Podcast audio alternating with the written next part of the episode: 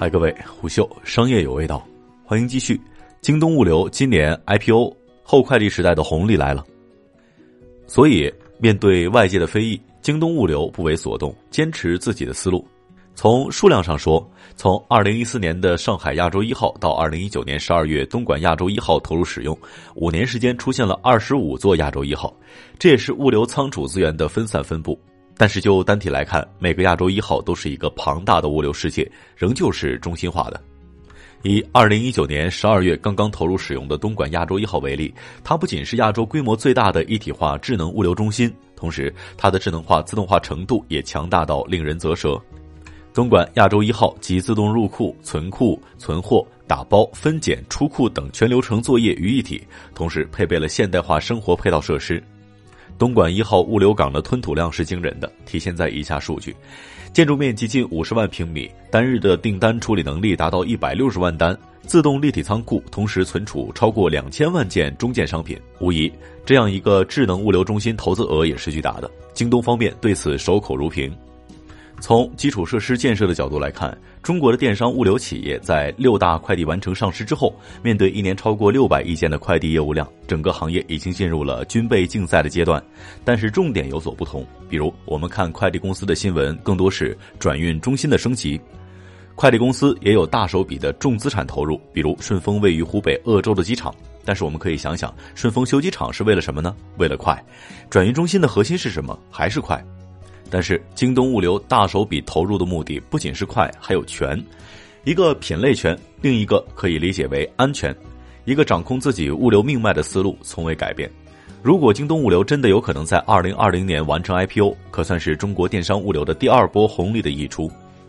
东莞所在的粤港澳大湾区是中国大小家电、手机、笔记本电脑、卫浴马桶等商品最大的制造基地之一，也是中国经济发展最强劲、消费者购买力最强、电商市场最活跃的经济带之一。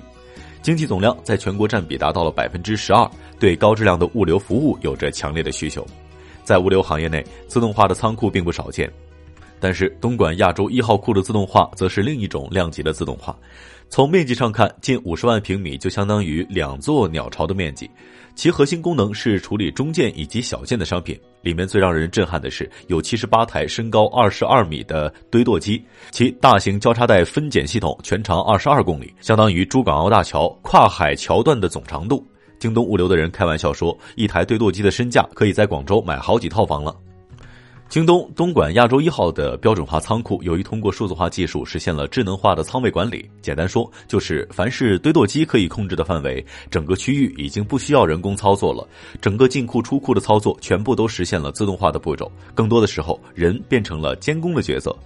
在分拣方面，分拣机上的八百多个分拣滑道将包裹分别分拣运送到全国各地的亚洲一号以及分拣中心，准确率达到百分之九十九点九九，代表全球顶级水准。京东方面表示，当前中国物流成本占 GDP 比重仍然高于发达国家，技术无疑成为在物流降本增效上实现弯道超车的核心驱动因素。二十五座亚一的投用，意味着京东物流用五年的时间走过了发达国家企业四十年的智能物流发展历程。一分钟内，分拣机器人即可奔跑两百公里，上架两万件商品。亚一效应成为中国物流基础设施智能化迭代的重要表现。当然了，投入也是巨大的。花在设备上的是看得见的钱，看不见的钱是在系统身上。东莞亚洲一号在各个环节均大规模应用了机器人和自动化设备，自主研发的智能大脑更是具有调度、统筹、优化以及数据监控全方位的功能。利用京东物流十几年来积累的复杂订单处理能力和算法优化，极大提高了各环节的运转效率和质量。毫无疑问，这些物流巨兽也花了京东很多的钱，并且一度拖累了京东的财务表现。王振辉也曾经说过，物流本质上就是服务业，言下之意，该花的还得花。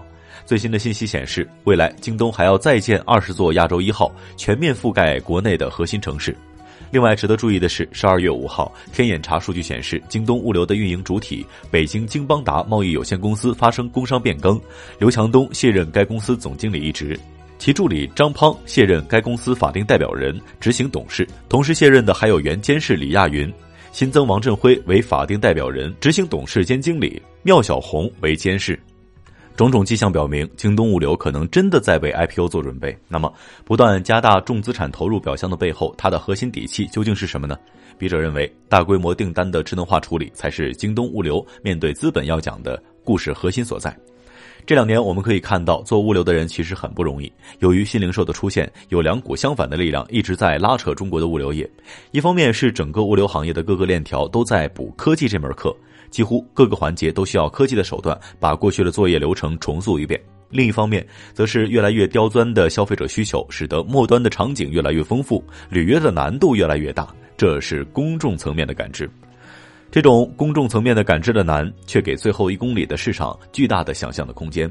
顺丰、中通代表的快递阵营，美团、饿了么代表的即时配送公司，以及京东到家、盒马、每日优先代表的到家阵营，上市公司、行业独角兽层出不穷。但是我们向后看，在物流行业的上流仍然是普洛斯独大，众人跟随；而在生鲜相关的冷链行业，也仍旧在发育期，未见谁有独角兽的模样。这里面最大的门槛是什么呢？物流技术角度来看，是所谓的标准化。集装箱改变世界，是因为集装箱是物流单元化介质的代表。快递业能够出现六大上市公司，是因为“包裹”一词暗含着标准化的因子。通俗来讲，能上分拣线的才是包裹，不能上的叫做异形件。而在中国市场，物流的自动化、智能化并非没有突破。我们看到很多局部的细节的技术迭代，让人惊喜。但是身处中国市场，我们必须面对海量的十亿级的消费者。六幺八和双十一这样的大促就是包裹们的春运，因此没有大规模处理订单能力的标准化、智能化物流，终究是水中花。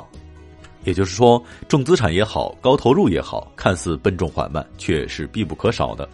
这两年，消费升级和零售业的迭代，使得需求超前一步，对于供给端提出了更高的需求。而在充分竞争、民营经济唱主角的消费产业，没有人能够替代民营企业去补基础设施这一刻。